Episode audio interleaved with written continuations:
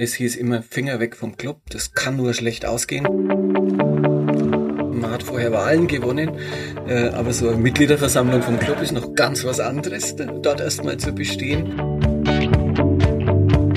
Die relevante Kategorie ist das, was bei uns im Kopf und im Herz passiert. Also sozusagen dieser, wir sind ja alle ein bisschen größer geworden nach dem Pokalsieg, so zwei bis drei Zentimeter dann durch die abendlichen Straßen von Berlin. Da waren gefühlt 30.000 Nürnberger unterwegs. Der Club-Podcast. Dann fangen wir einfach mal an, oder? Ihr mhm. zwei da hinten. Leg los. Ihr hört den Club-Podcast direkt aus unserem kleinen Studio in der Geschäftsstelle des Club am Sportpark Pfalzner Weiher. Die Kollegen haben uns hier eine schöne Clubfahne aufgehangen, haben das kleine Studio extra aufgeräumt. Den Müll haben sie versucht zu überdecken. Ist hm, weniger gut gelungen, aber lassen wir das. Mein Name ist Katharina Fritsch. Schön, dass ihr eingeschaltet habt, liebe Hörer. Warum Club Podcast? Wir sind der Meinung, es gibt viele spannende Themen, es gibt viele spannende Menschen rund um den Club, die es wert sind, dass wir sie hörbar machen. Wir wollen mit dem Club Podcast Menschen in den Mittelpunkt rücken, die vielleicht beim Club sonst gar nicht so auf dem Radar sind, aber natürlich auch hin und wieder mal mit Spielern und Verantwortlichen sprechen. Also es geht beim Club-Podcast, und das ist wichtig, viel mehr äh, um äh, die Themen, die jenseits des Tagesgeschäfts, also äh, jenseits vom Ergebnis vom Wochenende, die Geschichten, die sich hier rund um den Club abspielen und die sonst untergehen würden und auf den anderen Medienkanälen des Club, wie zum Beispiel Homepage, Twitter, Facebook, Instagram und Co., nicht abgebildet werden können. Wir hoffen natürlich, und das gilt hier auch für unseren heutigen Gesprächspartner, das sehr, sehr offen ist und dass wir äh, Gesprächspartner haben, die Auskunft geben wollen und die auch ein Interesse haben, über sich zu reden und Themen zu beleuchten. Die Menschen zum Reden bringen soll der Moderator. Und da haben wir uns für die Podcast-Premiere beim Club eine ganz besondere Dame eingeladen. Und wir sind ganz stolz, dass sie hier ist. Ich gucke jetzt mal hier hoch. Da steht. Hallo Katharina. Hallo Katrin. Katrin Müller-Hohenstein haben wir gewonnen. Hallo. Schön, dass du bei uns bist. Ja, vielen Dank für die Einladung. Ja, Katrin muss ich, glaube ich, nicht groß vorstellen. Sie ist die bekannteste Sportmoderatorin Deutschlands. Das kann man so sagen. Ach, das ist doch. Nein, das ist ganz ehrlich, Katharina, das finde ich total unwichtig. Ich, ähm, ich, bin eine, ich bin eine Sportmoderatorin, aber das bin ich ja nur, weil ich eine Frau bin. Sonst wäre ich ein Mann und dann wäre ich Sportmoderator. Und ich glaube, das ist eigentlich mittlerweile fast egal, ob du Mann oder Frau bist in dem Business. Also ich hoffe zumindest, dass es mittlerweile soweit ist. Das hoffe ich als Frau natürlich auch. Du hast deine journalistischen Wurzeln beim Radio, mhm. hast auch beim Radio Gong moderiert, ganz mhm. zu Beginn deiner Karriere. Ähm, moderierst jetzt das ZDF Sportstudio und berichtest von den Länderspielen der deutschen Nationalmannschaft. Nicht minder hochkarätig ist unser erster Gesprächspartner, den wir uns eingeladen haben, das Stadtoberhaupt der Oberbürgermeister. Hallo, Hallo Dr. Ulrich Mali. Ich muss vielleicht kurz dazu sagen, ihr beiden seid per Du. Ja. Ihr könnt jetzt selber live entscheiden, ob ihr das dabei belassen wollt. Also ich erzähle die Geschichte, das ist nämlich gar nicht so einfach. Ähm, der Uli und ich, wir kennen uns seit wie vielen Jahren, Uli? Zehn mindestens, schätze Zehn, elf, ja, sowas. Genau. Und wir moderieren einmal im Jahr gemeinsam die Kulturpreisverleihung der Akademie für Fußballkultur in Nürnberg in der Tafelhalle. Und, also ähm, also gemeinsam ist relativ, wenn sie mich zu Wort kommen lässt, spreche ich mal den einen oder anderen Satz, aber ansonsten machen wir es gern gemeinsam. Ja. So ist es. Ja. Und da sind wir uns ähm, ich hätte jetzt fast gesagt, näher gekommen. Das stimmt natürlich nicht, aber wir kennen uns mittlerweile so gut. Das ist halt der Uli und ich bin die Katrin. Ich weiß aber, dass das eigentlich gar nicht so gut ist, wenn man sich duzt in einem, in einem Gespräch, weil der Hörer nämlich sonst das Gefühl hat, dass er ausgeschlossen ist. Und das wollen wir natürlich auf jeden Fall vermeiden. Das heißt, das machen wir jetzt, Uli, jetzt, das darfst du jetzt Ja, aber ich mag jetzt auch nicht dauernd Frau Dr. Müller-Lüdenscheid zu dir sagen, also lassen wir es beim Du und haben trotzdem die professionelle Distanz, die es braucht, damit wir uns gegenseitig das Interessanteste rauslocken, würde ich sagen. Wir können es ja so machen, wenn es ernst wird, sage ich Herr Oberbürgermeister okay. und Sie. Oder? Dann hätten wir das geklärt. Mhm. Sehr gut. Wir kennen uns auch schon alle drei sehr lange. Deswegen, ich bleibe beim Du. Ich verschwinde ja eh gleich und mhm. überlasse euch dann diesen Club-Podcast. Herr Mali ist natürlich im richtigen Leben nicht nur Oberbürgermeister, sondern auch Aufsichtsratsmitglied des ersten FC Nürnberg und das schon seit 2007. Und beide sind auch Kuratoriumsmitglieder bei Nürnberg gewinnt. So viel Zeit muss sein der sozialen Initiative des Club. Katrin, wir haben uns 2009 kennengelernt. Erinnerst du dich, wann das war? Ich habe dich interviewt und dieses Interview hatte die Überschrift Ein bisschen Anarchie.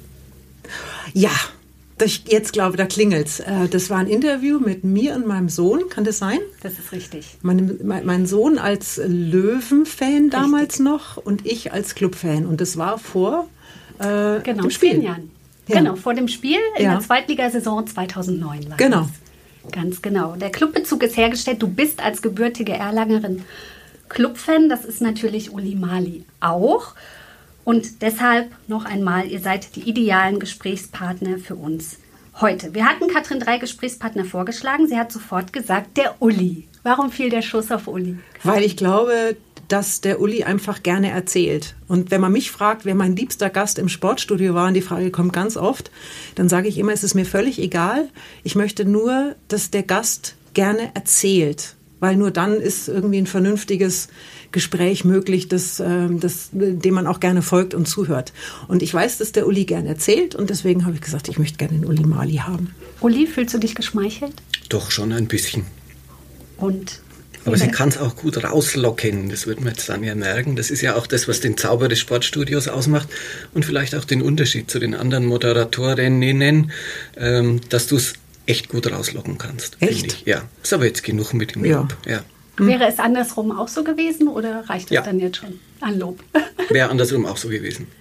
Letzte Frage von meiner Seite und dann bin ich weg. Wie sieht es mit eurer Podcast-Erfahrung aus? Sei es als Hörer selbst oder auch äh, schon mal als Gastgeberin oder als Gast? Das wäre meine erste Frage an den Uli gewesen. Da haben wir uns schlecht abgesprochen. Ich habe schon mal einen Podcast gehört, aber ich habe noch keinen gemacht. Und ähm, ich war auch noch nie zu Gast. Du, Uli? Ich glaube nicht. Also Interviews natürlich viele, viele äh, Live-Schaltungen. Da sitzt man dann im Studio und, und unterhält sich mit Leuten, die man nicht sieht. Ganz schwierig. Ähm, ich bin regelmäßiger Fanradiohörer. Wenn es irgendwo nicht die Möglichkeit gibt, äh, zuzuhören im öffentlich-rechtlichen, dann ist das Club Fanradio die letzte Rettung sozusagen bei den Heimspielen. Aber es ist ja kein Podcast. Ja. Das Schöne ist am Podcast, das weiß ich auf jeden Fall schon mal, ähm, man ist ja in der heutigen Zeit bei, wenn man bei den Medien, beim Radio arbeitet, immer an äh, eine sehr kurze Zeit gebunden. Also alles muss eigentlich in 1,30 gesagt sein. Und ähm, da erfährt man aber die wenigsten spannenden Geschichten. Deswegen, also ein Podcast ist äh, quasi endlos. Uli, hast du ein bisschen Zeit mitgebracht? Ja. Gut, dann fangen wir jetzt an. Uli, erzähl mal. 1960 geboren in Nürnberg. Was war das für eine Zeit damals? In was für eine Familie bist du reingewachsen? Also was es für Zeit war, kann ich nicht mehr sagen. Die Erinnerung setzt erst später ein. Da kommen wir wahrscheinlich noch drauf, weil ich ähnlich wie mancher Sportjournalist in Nürnberg mich einfach nicht an die letzte deutsche Meisterschaft erinnern kann, obwohl die 68 war. Ich also als Achtjähriger es wissen müsste. Ja, 1960 ich bin in eine damals eher noch kleinbürgerliche Familie hineingewachsen. Mein Vater war klassisches Kind des Wirtschaftswunders, hat dann auch Karriere gemacht. Mein großer Bruder, fünf Jahre älter, also eigentlich fast zwei Einzelkinder. Die Mutter war zu Hause, eine, eine ganz liebevolle Mutter, die uns behütet hat. Wir haben in einem Einfamilienhaus gewohnt mit einem großen Garten, mit Sandkasten und. Wo war das? In Schweinau. Mhm. Äh, damals geburtenstarke Jahrgänge durften die Kinder, die einen Garten zu Hause hatten, nicht in den Kindergarten. Und meine Mutter hat dann kurzerhand einen eigenen aufgemacht. Das heißt, alle Nachbarskinder immer eingeladen, so dass wir unsere Spielkameraden hatten. Das war auch eine Zeit, wo man tatsächlich in Wohngebieten noch auf der Straße spielen konnte, was heute ja gefährlich ist, wo in Nürnberg im Winter der Schnee auch manchmal schwarz war vom Ruß der Industrie und vom Ruß des Gaswerks, das in Leon hat, also nicht weit von, äh, von Schweinau weg, da war. Also schon noch eine komplett andere Zeit. Mhm. Telefone hatten Schnüre. Und Wählscheiben. Ja, ganz schwer, wenn man das heute nochmal versucht. Richtig, also ja. die Mama war liebevoll, es hat an nichts gefehlt, ähm, bis auf die Erinnerung an die erste Meisterschaft. Ja. Keine Ahnung warum. Also, ich also die erste mich, Meisterschaft im Leben von die, Uli Mali. Ja, und die letzte ja. im Leben aller Clubfans. Ich möchte mich gerne erinnern, äh, mit Harald Kaiser vom Kicker habe ich mich darüber unterhalten, der ist genauso alt und hat auch gesagt, ich kann mich einfach nicht erinnern. Ja, aber das gibt es doch nicht. Was sind deine früheste Erinnerung in der Kindheit? Ja, das vermischt man ja immer mit den Bildern aus dem Fotoalbum. Es sind sicher Urlaubserinnerungen. Wahrscheinlich gibt es im Kopf so ein Bild von der, von der Schultüte, von der Grundschule, von der ersten Liebe, vierte Klasse äh, und so. Aber das muss an mir vorbeigegangen sein. Okay. Später setzt es dann relativ schnell ein, Anfang der 70er. Und so als 13-Jähriger, bin 60 geboren, du hast es gesagt, 73, 74 ging es dann los mit der Stehplatzkarte. Okay, und die erste Erinnerung an den Club? Heimspiel, zweite Liga. Also auch der Abstieg ist. Äh, der Abstieg verschwunden. Ist, ist verschwunden. Mhm. Ähm, zweite Liga war damals ja ganz lange Zeit zweite Liga, mhm. bis wir wieder aufgestiegen sind. Die Helden hießen Dieter Nüssing und so, der mhm. ja heute noch gerade im Vorbeigehen habe ich ihn begrüßt, unten äh, beim Club aktiv ist. Äh, und für uns war es, glaube ich, in der damaligen Zeit nicht wirklich relevant, ob es jetzt erste oder zweite Liga ist. Es war unser Verein. Das, also ich bin nicht Fan von Amts wegen nach meiner Wahl zum Oberbürgermeister geworden, sondern bin das seit dieser Zeit. Und es bleibt unser Verein. Ich gehöre auch zu denen, die bei dem einmaligen Intermezzo in der dritten Liga zu den Heimspielen gegangen sind. Das ist eine Frage der Ehre. Stehplatzkarte damals, also ja, dann mit 13.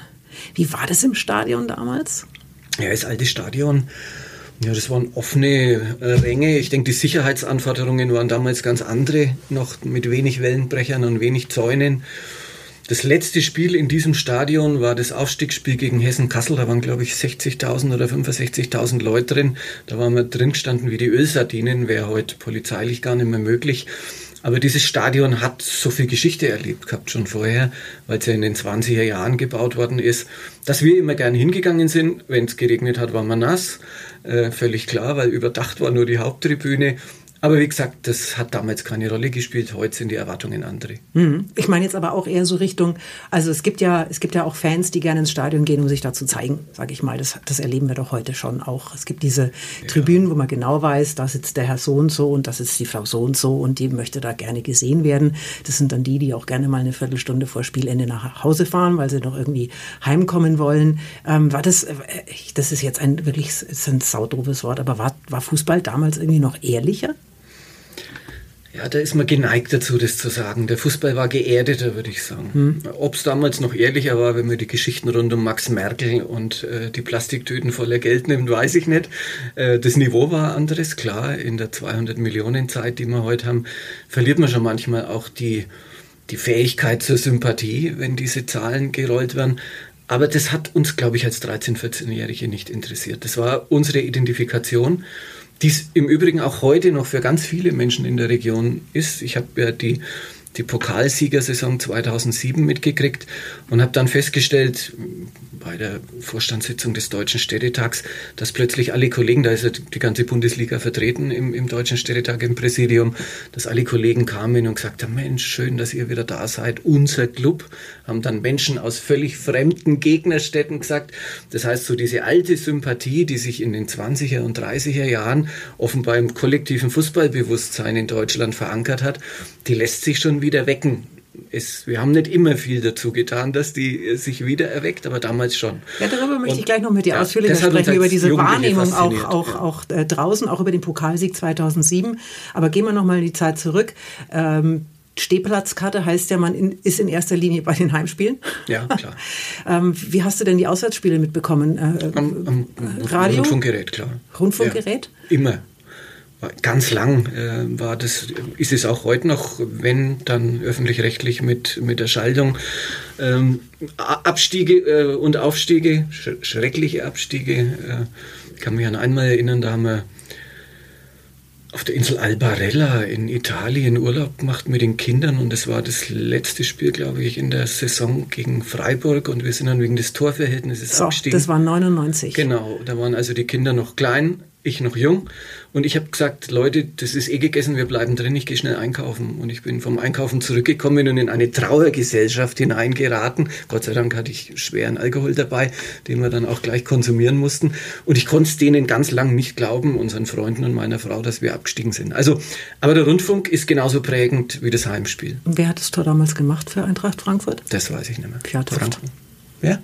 Fjordhoft, Jan-Auge Fjordhoft. Mein Gott, was du alles so. weißt. Du wirst, nee, das war, dich wieder das, vorbereitet, nein, ne? Nee, nee, das genau, weiß ich ja. deswegen, weil das wirklich, also dieser Abstieg war für mich traumatisch. Was, Frankfurt wenn ich das, Freiburg? Frankfurt, Eintracht. Frankfurt, okay. Wir waren ja von dem Ergebnis abhängig. Mhm. So, jetzt pass auf, ich, das ist das Einzige, was ich erzählen werde, weil eigentlich sollst du ja erzählen. Ich war damals äh, beim Radio und hatte eine Messe in Chicago. Und es gab ja noch keine äh, Smartphones äh, damals in der Form. Also Internet war auch irgendwie nicht zu haben. Und ich hatte also meinen damaligen Gatten beauftragt, pass auf, der Club spielt, ich war im Flugzeug, als das Spiel stattfand. Äh, bitte teil mir irgendwie mit, mit einer Nachricht an das Hotel, wo wir da sind in Chicago, wie das Spiel ausgegangen ist. Und mein damaliger Mann ist, also ist alles aber kein Clubfan und auch kein Fußballfan. Also der hat überhaupt gar keine Ahnung. Und als ich dann in dem Hotel ankam, habe ich ein Fax vorgefunden, in dem nur dieser eine Satz drauf stand, der Club ist abgestiegen. Ich habe gedacht, ich fall tot um. Das ja, ist, ähm, leider hat der Satz ja öfter gestimmt in den letzten Jahrzehnten. Aber es war schon der grausamste, oder? Ja, ja es war der grausamste. Fällt dir ein grausamer ein? Naja, jeder ist grausam für sich genommen. Ähm, ich glaube, der nach der Pokalsaison war auch ziemlich heftig, mhm. weil man sich ja dann doch der Illusion hingegeben hat, mit dem Pokalsieg gehört man jetzt wieder zum, zum fest etablierten Kreis in der ersten Liga. Äh, und nacheinander, also natürlich mit Jahrzehnten Abstand, nach der Meisterschaft abzusteigen und nach dem Pokalsieg hat ja auch noch keiner geschafft. Ja, aber, aber 99, das war deswegen so grausam, weil ja wirklich kein Mensch damit gerechnet ja, hat, dass das tatsächlich so eintreffen würde. Ähm, nach dem Pokalsieg 2007 bist du Clubmitglied geworden auch. Stimmt ja, die Geschichte? Müsste, keine Ahnung, aber wird so also stimmen. Doch ein Erfolgsfan ja. auch? Nee, ich bin ein Mitglied geworden. Wir haben ja heute viele Fans, auch bei den Ultras, die nicht Mitglieder sind, mache ich gleich Werbung. Es lohnt sich, Mitglied zu sein. Man schläft besser und hat ein gutes Gefühl. Ähm, aber tatsächlich bin ich damals dann, glaube ich, als die Diskussion losging, ob ich in den Aufsichtsrat einziehe und damit gegen eine ungeschriebene Regel von Nürnberger Oberbürgermeistern verstoße. Es hieß immer Finger weg vom Club. Das kann nur schlecht ausgehen. Warum? Naja, weil in den 70ern waren die Zeiten, wo man dann Darlehen gegeben hat und Rückzahlungen gestundet und ähnliches mehr. Und alles, was mit Geld zu tun hat, äh, habe ich auch tatsächlich seither nimmer angefasst. Also auch die Clubverträge, die ja bei uns beim zweiten Bürgermeister resortieren, habe ich nie mitverhandelt. Da muss man schon auch die Sphären trennen dann, wenn man im Aufsichtsrat ist. Hm. Trotzdem, du bist der Oberbürgermeister auch in einer Zeit gewesen, in der der Club abgestiegen ist. Ja. Was bedeutet das für die Stadt? Es gibt Menschen, die versuchen, das materiell auszurechnen. Von Hamburg hat man angeblich ausgerechnet, es würde die Stadt 100 Millionen kosten, wenn der HSV in die zweite Liga absteigt. Das glaube ich jetzt nicht. Und ich halte es auch ehrlich gesagt nicht für die relevante Kategorie. Die relevante Kategorie ist das, was bei uns im Kopf und im Herz passiert. Also sozusagen dieser wir sind ja alle ein bisschen größer geworden nach dem Pokalsieg, so zwei bis drei Zentimeter dann durch die abendlichen Straßen von Berlin. Da waren gefühlt 30.000 Nürnberger unterwegs. Jeder kannte jeden und alle hatten sich lieb. Ähm, und wenn das dann wieder den Dämpfer kriegt, ist es einfach blöde. Also der Club ist, das wissen wir auch aus Umfragen, einer der Imageträger von Stadt und Region auf fast einer Höhe mit Albrecht Dürer. Äh, und insofern, wenn es dort dann in die zweite Liga geht, ist es halt nicht so schön wie in der ersten. Also es hat schon auch sowas mit Selbstbewusstsein zu tun. Aber kommst du ja viel rum, auch in der Republik? Wie ist denn die Wahrnehmung vom ersten FC Nürnberg jetzt außerhalb Frankens? Also deutlich besser geworden. Ähm, ich glaube, so dieser, dieser Verein, äh, natürlich die Fahrstuhlmannschaft bleibt uns, weil wir sind immer noch deutscher Rekordhalter im Auf- und Absteigen. Aber dass uns jetzt Seriosität in der Vereinsführung attestiert wird, ist was, was sich in den letzten Jahren deutlich zum Positiven geändert hat. Und der Club ist immer interessant und vielleicht mit Ausnahme von ganz wenigen Bundesliga-Städten, deren Namen jetzt hier nichts zur Sache tut, äh, gibt es viele, die Anteil haben an unserem Schicksal. Ich höre immer nur Auweh, wenn ich sage, ich bin Clubfan. Auweh. Wie bist du als Clubfan? Ich bin laut, eher, leise? Nein, laut ist eher meine Frau. Äh, also sie ist eindeutig die engagiertere von uns beiden. Petra ist der größere Clubfan, stimmt die? Der lautere. Der lautere. Das geht, kann man nicht unbedingt, wer am meisten schreit hat, am meisten recht, stimmt ja nie. Aber nein, sie ist schon mit Leidenschaft dabei und auf der Haupttribüne fällt man natürlich auch mehr auf, wenn man aufspringt und den Gegner oder den Schiedsrichter beschimpft mit Worten, die jetzt nicht zitierfähig sind. Das macht eher mal Frau. Ich bin insgesamt eher ein ausgeglichener Charakter, auch im Dienst und so bin ich auch beim Fußball gucken. Aber hinterher, wenn dann, wenn man die Finger wieder lösen muss von der Stange, die vor einem ist, von der Sicherheitsstange, dann merkt man erst, dass man sich am, dass man am Ende doch mitgeht. Und die Gattin Petra flucht? Äh, ja, fürchterlich, aber das tut ihr gut. mache ich, mach ich auch. Jetzt habt ihr ja auch Kinder. Ja. Ähm, wie, wie ist es mit denen? Ist, ist der Club daheim ein, ein, ein Thema? Bei denen ist beiden, bei beiden, glaube ich, das Gehen versenkt. Die haben ja die, meine Tochter wohnt in München im Moment, die äh, interessiert sich für den Club und verfolgt es mit, der Sohn genauso. Sind jetzt keine Dauerkarteninhaber, aber ein anderer Verein kommt, glaube ich, nicht in Frage. Fußball generell, jetzt lass uns mal ein Stückchen vom Club wegkommen. Äh, nette Zerstreuung, lebenswichtig. Was ist das? Also ich muss gestehen, mache ich ungern, aber mache ich halt jetzt, weil du mir es aus der Nase ziehst. Ich persönlich bin kein Fußballer. Also jetzt als Mensch, weil ich ein grandioser Balldepp bin. Also alle Sportarten, die mit Bällen zu tun haben, vom Tischtennis bis zum Fußball oder Völkerball, äh, waren für mich eher immer abschreckend. Ich bin als Kind ein bisschen beleibter gewesen, war großer Freund von süßen Limonaden und viel Schokolade und bin eigentlich so erst ja, im Alter von 18, 19 dann sportlicher geworden. Wie bist du das losgeworden? Ganz aktiv? Ja, ich habe die Ernährung umgestellt. Irgendwann schmeckt ja auch was anderes besser als Limonade, Bier zum Beispiel oder Wein. Ja, aber das ist ja und auch nicht besser. Nein, und habe dann tatsächlich auch bewusst weniger gegessen, gegessen. Ab dem Alter, wo man den Mädchen gefallen will, achtet man halt auch besser auf sich. Und dann irgendwann das Laufen begonnen, also Skilanglaufen, Alpinski und tägliches Joggen ist heute der Sport. Das heißt, ich bin sportlich, aber selber kein Fußballer. Also für mich ist der Fußball ja, schon Teil des Lebens, klar, über diese Identifikation zum Verein. Für mich ist persönlich, das verstehen viele Menschen nicht, auch ein, ein gewonnenes, wichtiges Clubspiel wichtiger als eines der Nationalmannschaft, weil das ist nur mein Verein sozusagen, der gehört zu uns. Äh, ich gucke natürlich auch Länderspiele, ich gucke äh, Fußball-WM, keine Frage, aber mehr Leidenschaft ist beim Club. Mhm. Der Oberbürgermeister der Stadt Nürnberg bleibt übrigens bis zum Schluss sitzen, wenn der Club ein Heimspiel hat. Immer. Selbst wenn der Club 0-4 zurückliegt, habe ich neulich erst beobachtet. Das fand ich ja. schon cool. Jetzt muss ich aber auch die Wahrheit sagen, weil mhm. dein Sohn ja jetzt HSV-Fan ist. Ja. Und ich habe ihm hinterher noch schnell Stadionverbot erteilt, weil das 4 zu 0 war für den HSV. Natürlich nicht ernst gemeint. Ja, die sind so zehn Minuten vor Schluss gegangen. Ich bin noch nie in irgendeinem Spiel vor dem Schluss gegangen und wenn es noch so schlimm war. Auch eine Frage der Ehre. Ich habe damals, als ich angefangen habe beim Sportstudio, äh, da gab es so ein paar also aufgeregte Medienvertreter, die mit mir Interviews machen wollten und die haben dann mit mir so eine Art äh, Fußballtest gemacht mhm. oder Sporttest, ob die das denn auch kann damals. Äh, so, ich möchte jetzt auch kurz dein Fußballwissen testen. Ja, ja. ähm, in welcher Liga spielen denn die Fußballfrauen des ersten FC Nürnberg? In der dritten nach meiner Regionalliga Süd. Ja. Sehr gut das letzte Pokalspiel gegen den TuS Werstadt. Wie ist denn das ausgegangen? Keine Ahnung. Der Frauen. Ja. Das haben wir gewonnen. 2-0. Das wusste ich nicht mehr, aber dass wir es gewonnen haben, weiß ich. Das ist jetzt gemein, oder? Die Tochter von Freunden von uns spielt manchmal mit. Also Super. Und deshalb äh, verfolgen wir es. Meine Frau verfolgt auch das konsequenter als ich. Ich finde das, ähm, ich finde das ganz enorm, was sich da getan hat in den letzten Jahren. Und wir sehen das, ähm, wenn ich das äh, kurz äh, anmerken darf, auch äh, an, an steigenden Einschaltquoten beim, beim, beim Fernsehen. Also wenn wir, wie in dem Jahr jetzt, äh, ein großes internationales Turnier der Frauen haben, dann haben die da mittlerweile ähm, Millionen Zuschauer. Ja, aber es geht noch nicht runter bis, äh, bis zur Nein, Basis. Das ist das, das Problem. Ist, das ist WM genau der Punkt. Die Bundesliga tun wir auch, äh, klar. Äh, aber zu Hause sind immer noch natürlich zu wenig Zuschauerinnen und Zuschauer da, keine Frage. Und es ist ganz schwer, aber es ist für jede Sportart schwer, egal jetzt ob Männer oder Frauen, außerhalb des Profifußballs Männer Sponsoren zu finden, Mittel zu akquirieren und so weiter. Ja, also ich glaube, dass wir uns alle ein bisschen ähm, mehr anstrengen müssen, die auch in der öffentlichen Wahrnehmung weiter ja. nach vorne zu bringen. Macht ihr da genug beim Club? Es ist besser geworden, würde ich jetzt mal sagen. Ich gucke mal schräg zur Katharina rüber. Ja, es ist besser geworden.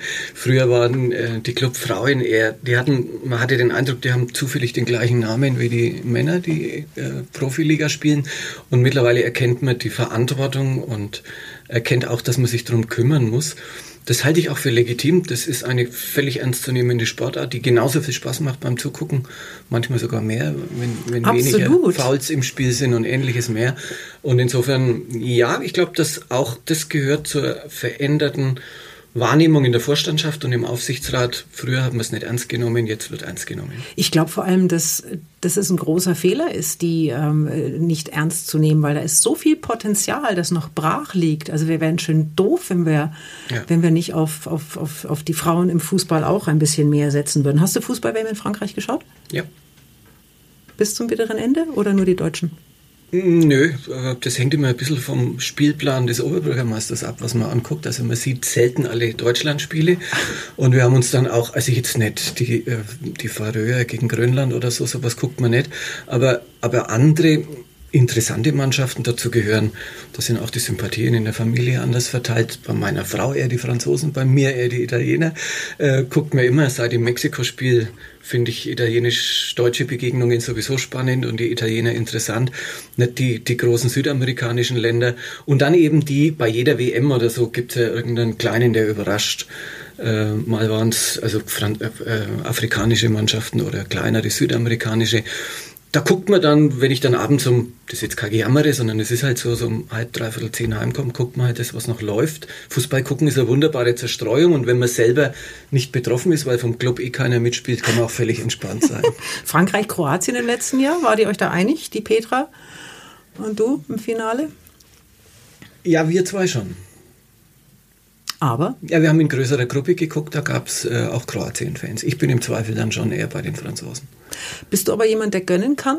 Also es gibt ja den Fußballfan, der seine Mannschaft sieht und alles, was nicht seine Mannschaft sieht, ist per se mal schlecht. Nein.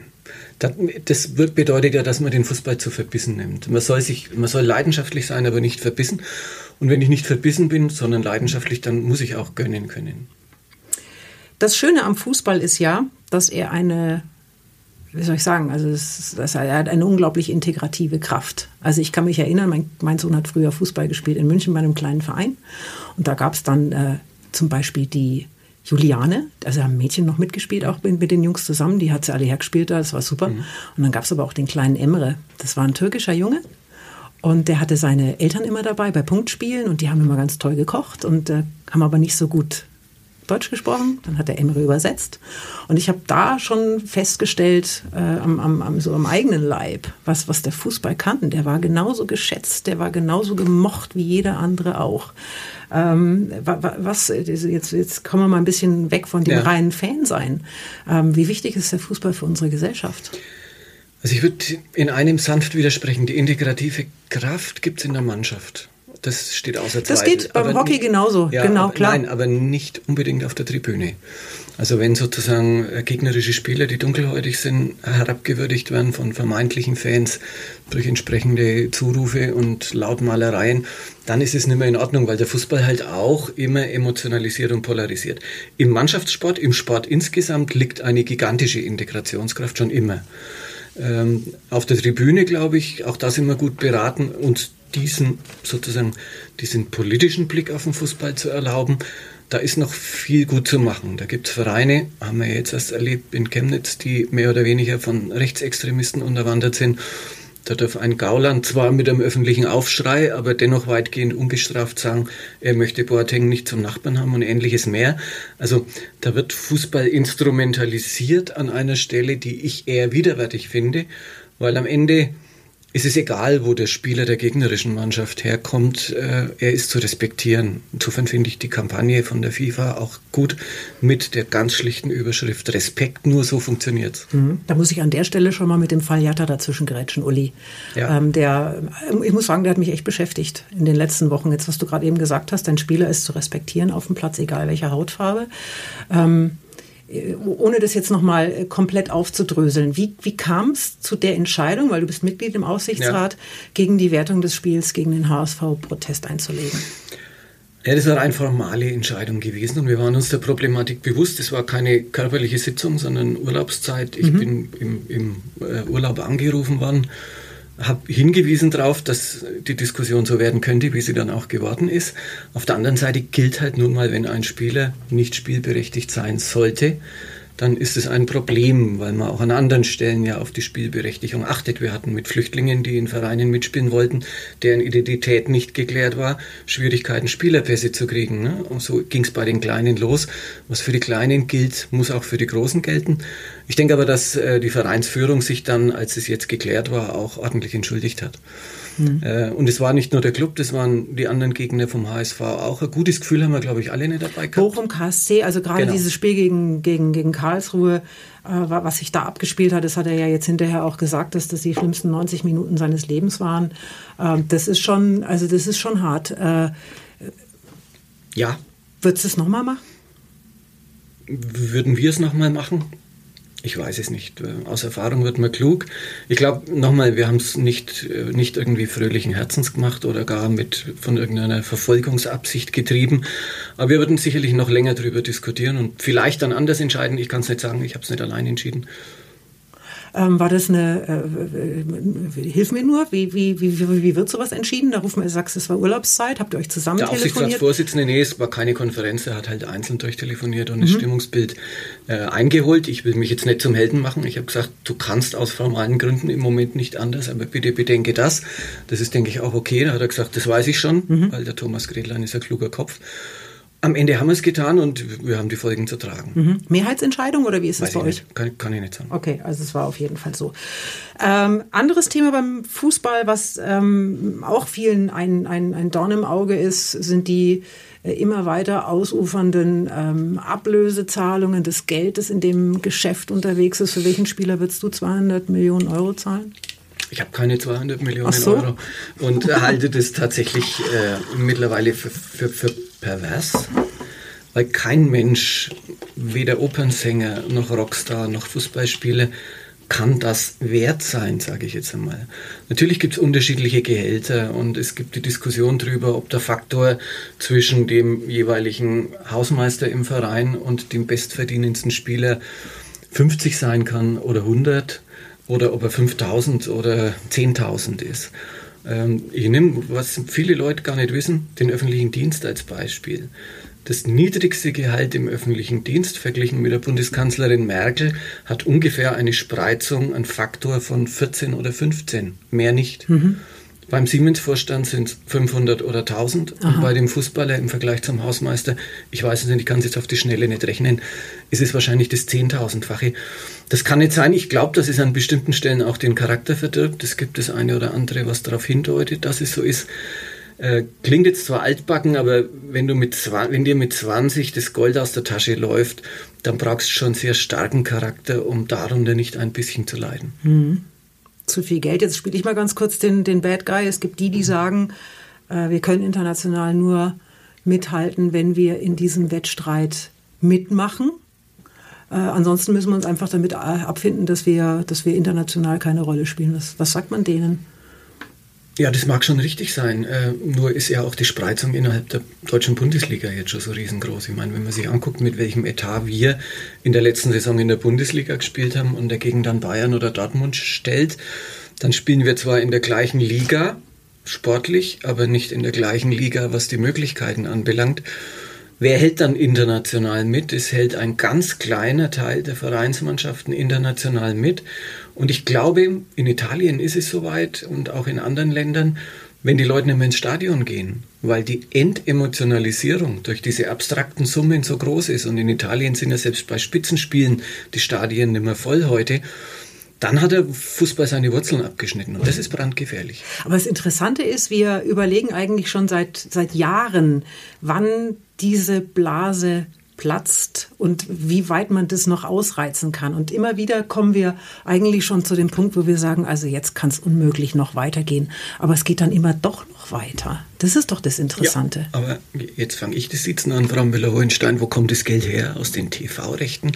Das heißt, es hat natürlich was mit Vermarktung zu tun. Das ist hm. hartes Geschäft. Na klar. Äh, das sind äh, Marken, die wir dann eingeblendet kriegen, äh, die sozusagen über diese ganz starke Dominanz des Fernsehens, das sind die öffentlich-rechtlichen ja noch eher die kleineren, die privaten nudeln ja die Werbung von oben bis unten durch. Wir dürfen Nur ja so gar funktioniert nicht 20 genau. Uhr. Abgesehen davon, wenn ich das Herr Oberbürgermeister kurz anmerken darf an der Stelle, wir haben uns aus der Champions League ja genau aus diesen Gründen ich verabschiedet, weil wir gesagt haben, ähm, das machen wir nicht mehr mit. War auch richtig so. Zwölf Jahre im Aufsichtsrat beim Club Uli. Das ist jetzt äh, ein Amt, das mit dem äh, Oberbürgermeister nicht automatisch mitgeliefert ja. wird. Und du hast vorhin auch schon gesagt, dass das eigentlich eine Geschichte war, vor der man dich eher gewarnt hat. Äh, wie wie, wie kam es denn zu dieser Annäherung damals überhaupt? Ich weiß es nicht mehr. Was? Das hat sich, nö, ehrlich gesagt, das hat sich irgendwann so ergeben, dass ich gefragt wurde, ich weiß auch gar nicht mehr von wem, dann gehst du auf diese Jahreshauptversammlung. man, man hat vorher Wahlen gewonnen, äh, aber so eine Mitgliederversammlung vom Club ist noch ganz was anderes, dort erstmal zu bestehen. Äh, und ja, es ging dann ja auch relativ gleich. Ich kann mich jetzt nicht genau an die Daten erinnern, mit einem ziemlich schwierigen Akt los, weil in einer meiner ersten Sitzungen dann darüber verhandelt worden ist, ob der Trainer Hans Mayer den ich schätze und mag, wie viele Nürnbergerinnen und Nürnberger gehen muss und entlassen wird. Und so ging es eigentlich los. Das heißt, das Leid geprüft sein, was man als Fußballfan hat, hat man im Clubaufsichtsrat auch manchmal. Ja, aber das war ja dann schon, als du gesagt hast, ich mache da mit. Ja. Ähm, hast du gezögert? Oder Ich- war gleich klar, das mache ich? Ich habe es mit meiner Frau besprochen, wie alle wichtigen Lebensentscheidungen. Äh, und wir haben dann gesagt, Mensch, das ist jetzt unser Verein seit schon immer sozusagen. Ich mache das, ich muss darauf achten, das tue ich auch seither, glaube ich, sehr präzise, dass ich die beiden Rollen nicht miteinander vermische. Äh, und solange das gelingt, da fragen auch die Mitglieder zu Recht kritisch nach. Solange das gelingt, ist es okay. Jetzt haben wir mal eine Frage von jemandem, der nicht hier ist, die ich gerne so einspielen möchte. Und zwar ist das der Aufsichtsratsvorsitzende, Dr. Thomas Gretlein, der diese Frage hat. Ich finde es großartig, dass du mit deiner kongenialen Gesprächspartnerin Katrin Müller-Hohenstein Das bin ich. Der meint unseren ich. Ja. ersten Club-Podcast bestreitest. Einen besseren Auftakt könnte ich mir gar nicht vorstellen. Und nun möchte ich dich auch etwas fragen. Welche Bedeutung der Club für die Stadt hat, hast du ja schon oft betont. Aber welche Bedeutung hat der Club für dich in der Stadt? Das ist jetzt eigentlich die Frage, die ich dir gar nicht dazu spielen wollte. Okay, dann stellst du sie. Pass auf. Können wir ohne weiteres kappen. Weißt du was? Nee, wir machen die nächste. Dann müssen wir die rauslassen, Katharina. Das ist ja die nächste ging nämlich zum Aufsichtsrat. Entschuldige, Gida. Eine zweite Frage will ich dir noch stellen. Wir sehen uns ja nicht nur immer wieder im Stadion, sondern beinahe häufiger noch im Aufsichtsrat. Dort schätze ich deine ausgleichende und stets sehr besonnene Art ganz besonders. So schaffst du es immer wieder, durch brillante Formulierungen Differenzen zu schließen und zu schlichten. Aber mal ehrlich, hast du dich dort nicht auch schon manchmal so richtig geärgert und vielleicht auch mal gefreut? Beides. Also ähm, das ist aber, glaube ich, in jedem Fußballaufsichtsrat so. Der Aufsichtsrat, wir sind ja als Verein so konstruiert wie eine Kapitalgesellschaft. Das heißt, der Aufsichtsrat hat eigentlich mit dem operativen Geschäft, und das ist die Produktion von Fußballsiegen in dem Fall, nichts zu tun. Aber natürlich, wenn du, wenn die Aufsichtsratssitzung am Montag ist und du hast am Sonntag 4 zu 0 verloren, dann schafft man es überhaupt nicht, nicht über den Sport zu reden, für den man nicht zuständig ist, außer der Gestalt, dass man halt die, die Spitzenleute, die Vorstände einstellt. Und insofern, ja, da gibt's auch mal äh, äh, Redundanzen, dass das eine oder andere Thema immer wieder aufgerufen wird. Da gibt's, man weiß auch nach einiger Zeit, welcher Aufsichtsratskollege sich mit welchem Thema an welcher Stelle zu Wort meldet, aber das wissen die bei mir wahrscheinlich auch. Ja, man freut sich, weil es eigentlich eine super Truppe ist. Ich mag die alle gern. Ähm, und manchmal ärgert man sich, weil man sich, wenn ich muss zugeben, ich kann auch nicht jede Sitzung wahrnehmen, einfach aus, aus terminlichen Gründen. Wenn man das Gefühl hat, es wäre in einer Stunde 30 gegangen, aber es dauert fünf, dann kommt man auch mal ein bisschen ermattet nach Hause. Aber Gewaltfantasien habe ich noch nicht entwickelt. Kleiner Hinweis von Frau Müller-Hohenstein. Während wir hier stehen übrigens und diesen Podcast aufnehmen, tagt ein Stockwerk über uns der Aufsichtsrat und der Uli schwänzt gerade. Nein, der beginnt erst in einer halben Stunde. Das stimmt doch gar nicht. Die laufen, das läuft seit einer halben Stunde schon. Echt? Ja, das ist richtig. Da habe ich jetzt kurz ein schlechtes Gewissen. Nein, ist überhaupt nicht Ja. schlimm. Wir entlassen dich ja dann gleich da hoch. Aber wenn wenn du sagst, so richtig geärgert, gibt es was, was du, was du konkret benennen kannst? Oder ist es immer einfach nur, weil es dann so zäh wird und dann meldet sich noch einer und dann versteht wieder einer was nicht? Nee, das würde ja bedeuten, dass man jetzt internas aus dem Aufsichtsrat ausplaudert. Und der funktioniert nur dann gut, wenn wirklich alle die, die Omerta, die jetzt nicht intransparent ist, sondern die Not, also das Schweigen, das kollektive Schweigen, das nicht Intransparenz bedeutet, sondern einfach die Möglichkeit, dort offen zu reden, weil ich mir sicher bin, dass keiner der Kollegen dann draußen erzählt, was ich gesagt habe. Und das ist nur gegeben, wenn auch ich mich dran halte. Das finde ich super. Aber äh, du kannst sagen, wie sowas abläuft. Da sitzt ihr also dann zu neunt in einem Saal. Gibt es einen Wortführer? Ja, es gibt wahrscheinlich der, ja. Herr Dr. Gretlein. Der sagt dann, äh, herzlich willkommen zur heutigen Aufsichtsratssitzung. Genau. Heute haben wir folgende Punkte. Und dann werden diese Punkte behandelt. Wie, wie in jeder Aufsichtsratssitzung. Der Vorstand berichtet, dann wird diskutiert, manchmal wird auch ohne Vorstand diskutiert, das muss auch sein. Äh, Und dann geht man nach Hause. Und früher war es so, da, also es hieß zumindest, da gab es erst ein paar Fränkische und dann hat man den Trainer entlassen. Was gibt es neu zu essen? Belegte Brote oder so Wurstplatten und so Zeug. Also das ist aber schon fränkisch angehaucht. Ja. Sehr schön. Und zu neun seid Mo ihr. nicht schämen, ja. Moment, no, Moment nicht. Neun Mitglieder seid ihr und Ja. keine, keine Frau. Warum nicht? Das muss die Mitgliederversammlung entscheiden. An sich wäre es Zeit, dass eine Frau in den Aufsichtsrat kommt. Ähm, es war offensichtlich bei den Kandidatinnen, deren waren es auch nicht viele, noch keine dabei, die die Mehrheit gefunden hat. Das kann man aber wohl auch nicht dem Zufall hin, äh, überlassen, sondern muss man sich dann irgendwann Gedanken machen, wen man auch aufbaut für so ein Amt, damit er dann auch mehrheitsfähig ist. Es ist nämlich eine ziemlich doofe Situation. Wir haben ja immer mehr Kandidaten, als tatsächlich Posten zur Verfügung stehen. Und wenn du dann vor tausend Leuten in der Mitgliederversammlung abgemeiert wirst bei einer Wahl, das hält auch nicht jeder gut aus. Also das ist durchaus schon ein Assessment Center der anderen Art, das dort stattfindet.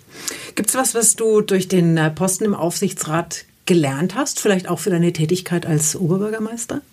Naja, ich war ja zuerst Oberbürgermeister. Aber es sind die gleichen Tugenden, die man braucht. Man muss versuchen, äh, dort, wo es geht, die Themen, die strittig sind, auf den rationalen Kern zu reduzieren und dort dann entsprechend äh, das Richtige zu tun oder den Versuch zu unternehmen, das Richtige zu tun.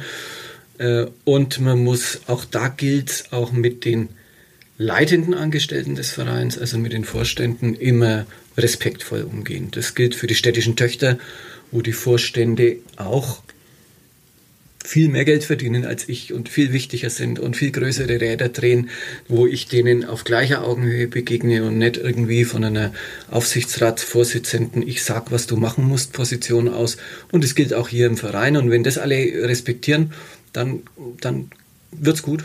Aber im Aufsichtsrat muss man die Dinge ja vermutlich auch sehr, sehr nüchtern sehen können.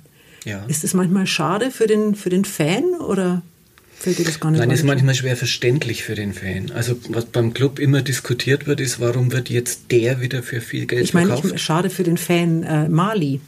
Ja, wir sind ja auch Fans. Also da sitzt ja keiner drin, der nicht sein ganzes Herz für den Club hat.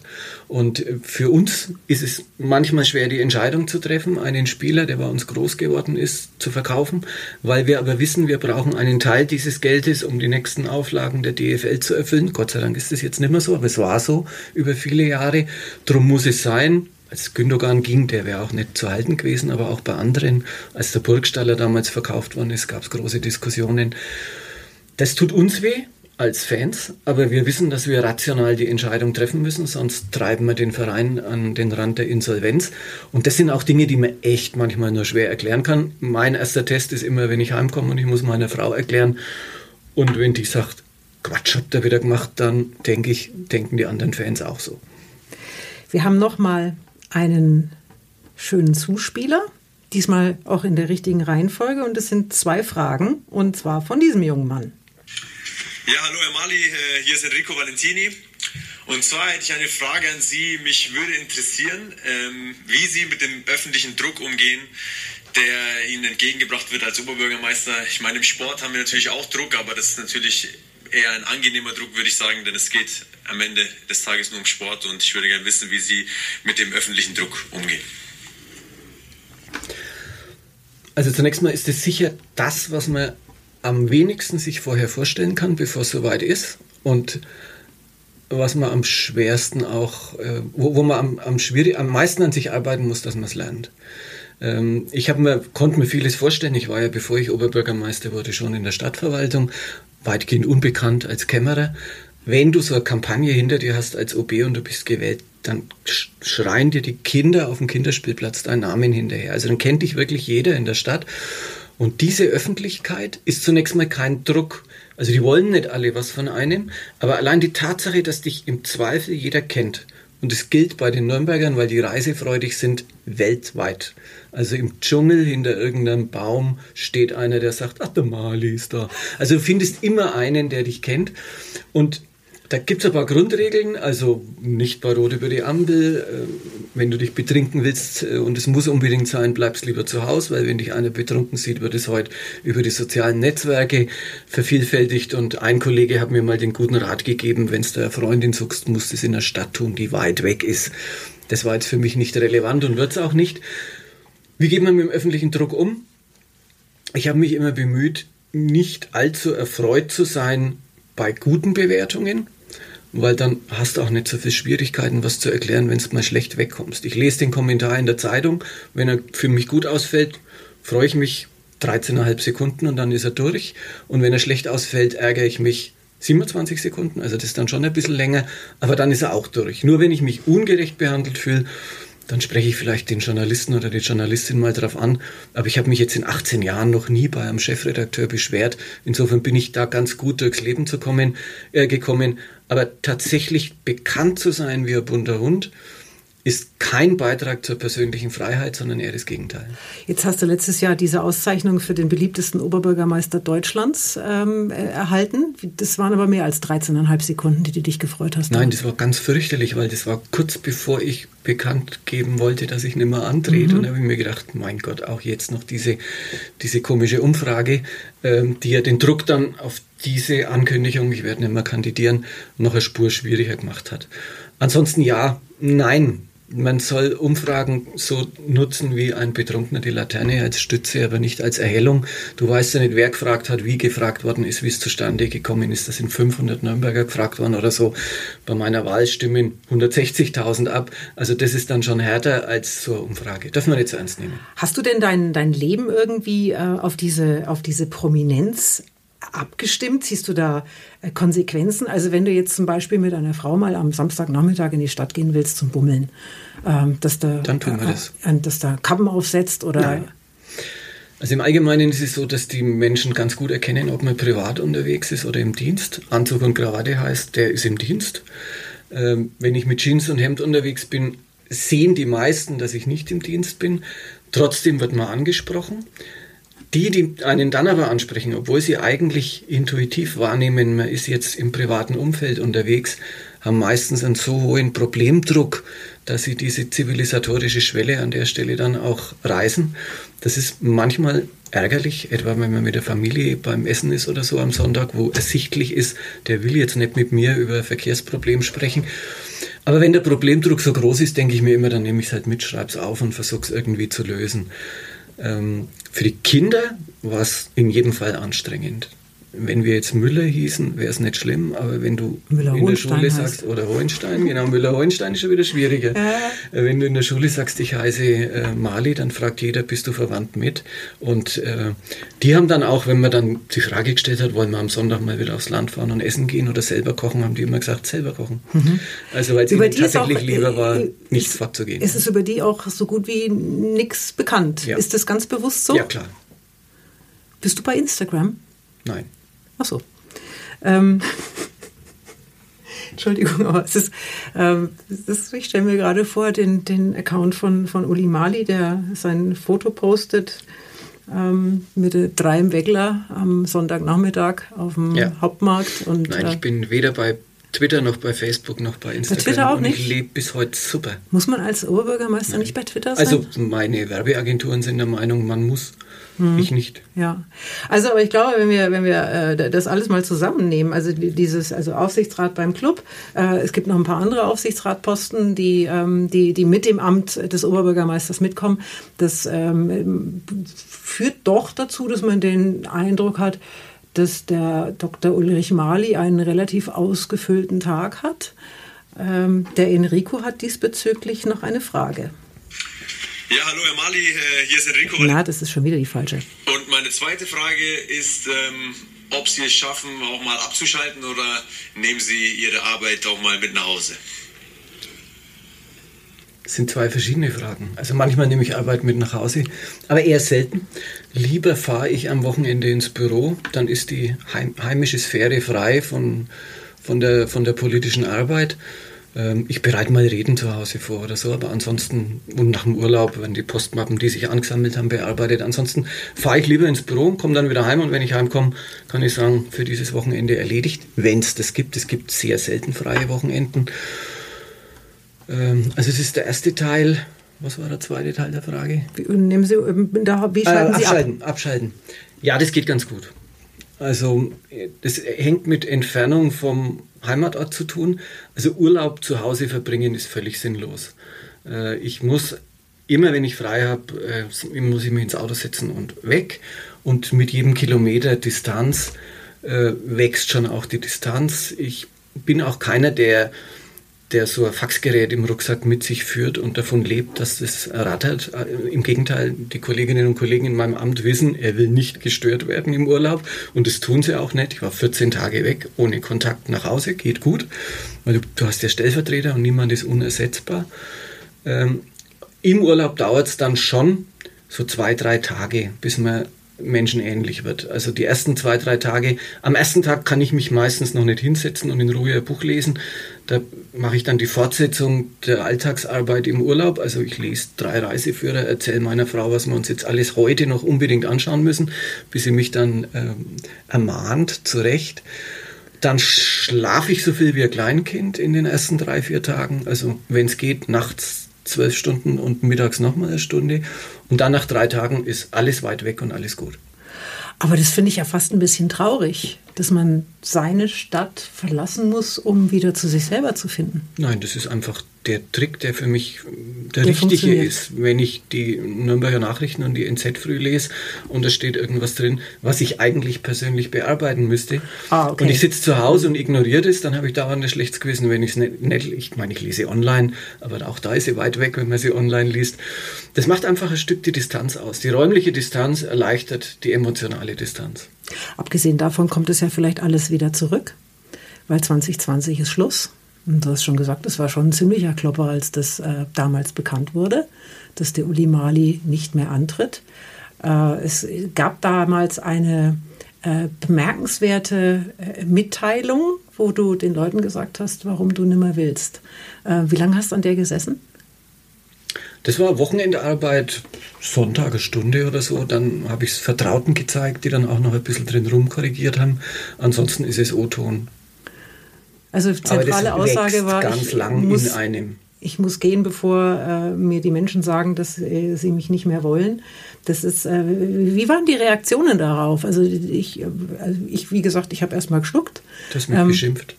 Das stimmt. Ja. Entschuldigung, ich habe ihn beschimpft. Äh, in, in der, weil wenn du sagst, du gehst durch die Stadt, die Menschen sprechen die an, die, meine, die hatten doch sicher in irgendeiner Form das äh, Bedürfnis, ähm, diese, diese Entscheidung zu kommentieren. Was kam denn da? Also die Reaktionen sind tatsächlich total überraschend gewesen. Es war die geisterhafteste Pressekonferenz, die ich selber je erlebt habe. Ich habe das gesagt und dann war es totenstill, weil alle mit einer anderen Erklärung gerechnet haben. Die haben alle gedacht, jetzt erklärt der Mali halt seine Kandidatur für 2020. Dann habe ich die Journalisten gefragt, habt ihr noch Fragen? Und dann haben die alle den Kopf geschüttelt und sind kopfschüttelnd rausgegangen.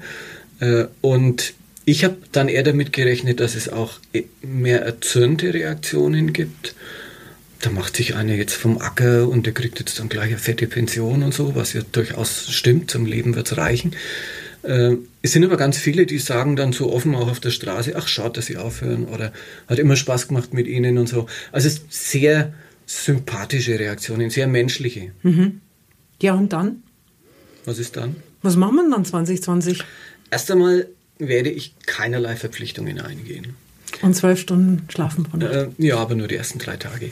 Äh, und naja, das ist ja so, ganz viele haben ja so viel Angst vorm Loslassen, dass sie sich von einem Gefängnis, jetzt terminlich gesehen, ins nächste begeben. Ich muss muss keinen dunklen Anzug und keine Krawatte anziehen. Ich will nicht ausschließen, dass ich noch irgendwas mache, nicht um Geld zu verdienen. Äh, schöne Sachen, es gibt ein paar schräge Angebote schon für die Zum Zeit Beispiel? danach. Verrate ich nicht. Ach, sag doch mal nein, eins. Nein, nein, Nein, nein, nein. Ähm, ja, der Heißmann und Rassauer haben gesagt, ich soll mit ihnen auf die Bühne in Fürth. Waltraud und so. Mariechen ja, und der Uli. Genau, und der Uli. Äh, solche Sachen kann man, aber ich kriege keine Gage, um es auch gleich dazu zu Ja, du hast ja deine Pension, ja, das, das passt stimmt. doch. Äh, nein, wird man sehen. Also einfach die Freiheit zu gewinnen. Natürlich auch mal eine Urlaubsreise, die länger ist als zwei oder zweieinhalb Wochen machen und solche Sachen. Aber es ist, nicht, es ist kein endloser Urlaub. Keine Ahnung, es wird sich was finden. Was passiert denn dann mit dem Aufsichtsratposten? Ich bin gewählt bis in zwei Jahren. Mhm. Und dann geht es weiter? Weiß ich noch nicht. Ach komm. Ja, ich bin jetzt erst einmal gewählt ja, schon. Ja, aber in zwei Jahren ist ja dann wieder eine Wahl. Ja, aber ja. das ist doch noch ein bisschen hin, zwei Jahre ungefähr. Ja, ja, aber machst dann, würdest du gerne weitermachen? Das möchtest du jetzt wissen. Ja. Das sage ich dir aber ja, jetzt Man muss doch in so einem nein, Gespräch, muss man, doch irgendetwas von, von äh, Substanz auch ähm, dem, dem, dem Zuhörer liefern. Ich muss denen doch jetzt irgendwie zum Schluss noch mal was präsentieren, wo sie sagen, ach schau, bei der Katrin, da haben wir was gelernt. Ja, Also jetzt er sag- weiß es noch nicht. Ach, komm mal drauf. Doch. Von was hängt es ab? Wovon hängt es ab, sag mal? Von dem her, äh, das hängt. Fußballergenitiv. Das hängt davon ab, wie ich mich dann fühle, in welche anderen Dinge ich möglicherweise eingebunden bin. Äh, die Liebe zum Club wird nicht erlöschen, aber das tut sie auch nicht, wenn ich nicht mehr im Aufsichtsrat bin. Ich bin zwar nicht von Amts wegen drin, aber ich halte es mittlerweile nicht für blöd, wenn ein hochrangiger Politiker der Stadt im Aufsichtsrat ist. Also es kann auch sein, dass man klug beraten ist, wenn man einen der Nachfolger, einen der weiteren Bürgermeister fragt, ob sie das nicht machen. Sind das Entscheidungen, die du selber fällst oder hörst du da auch auf deine Frau? Ich höre immer auf meine Frau. Kluge Männer hören auf ihre Frau. Also wenn die sagt, äh, Uli, das lassen wir jetzt dann. Naja, sie gibt mir, der Befehlston ist jetzt nicht so nee, klar. wir besprechen das durch. Äh, und ja, also auch bei der Kandidatur, das erste Mal für den OB-Posten, weiß ich, dass sie nie nicht ganz glücklich gewesen ist, weil sie, glaube ich, sich eher so dieses Leben mit Terminzwang vorgestellt hat, als ich mir das vorgestellt habe. Sie hat so Postkarte zu Hause in ihrem Arbeitszimmer da ist die Romy Schneider als Kaiserin Sissi drauf und äh, als Text steht drunter, ach Franzl, unser Leben könnte so schön sein, wenn du nicht Kaiser geworden wärst. Keine Ahnung, was sie mir damit sagen will, aber sie hat da durchaus eine Distanz zu diesem Thema. Aber natürlich höre ich auf meine Frau, ist doch klar, es ist unser Leben, das wir jetzt über viele Jahre gemeinsam leben, über ganz viele Jahre glücklich, aber natürlich hat sie auf wahnsinnig viel verzichtet. Auf mich, die Kinder mussten viel auf mich verzichten und jetzt gibt es vielleicht noch einen Abschnitt, wo wir häufiger zusammen sind, ohne uns in die Haare zu geraten, was ich mir wünsche. Wir haben jetzt gerade wieder 14 Tage geprobt, ging gut. gut, dann machen wir zum Schluss trotzdem noch einen, einen kleinen Abstecher zum Club, der dann eventuell ohne Uli Mali auskommen müsste in zwei Jahren. Wie, wie, man, man, man träumt ja hin und wieder so vor sich hin, auch als, als Fan, wie das alles so weitergehen könnte. Was, was glaubst du, wie, wie es dem Club so in den nächsten zehn Jahren ergeht? Also ich denke, dass die Chancen, äh, dass wir uns dass wir uns den, dass wir uns des Rufs der Fahrstuhlmannschaft entledigen und uns vielleicht in der ersten Bundesliga wieder etablieren, sind, etablieren können, gegeben sind. Aber es ist kein Automatismus, da muss man hart dran arbeiten. Und das Fernziel ist natürlich die nächste deutsche Meisterschaft noch zu meinen Lebzeiten. Da bin ich dann doch wieder ein echter Club-Fan. Das will ich noch erleben. Ich will allerdings auch sehr alt werden, also es kann der Club trotzdem auch gerne früher schaffen. Also 2045 oder so. Nein, also das wäre schön, oder? Also 2050 ist die 1000-Jahr-Feier der Stadt. Da möchte ich gern in der ersten Reihe sitzen und stören.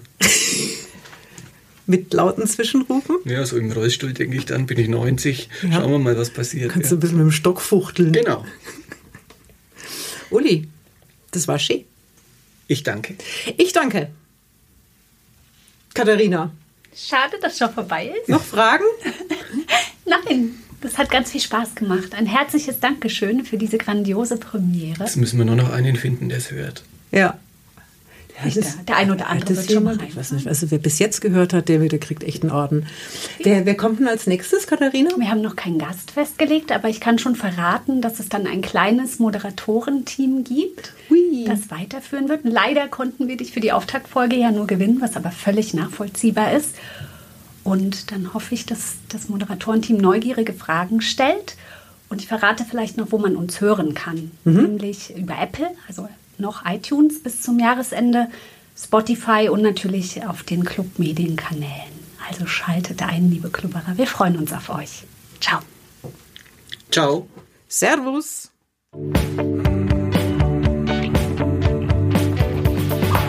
Der Club-Podcast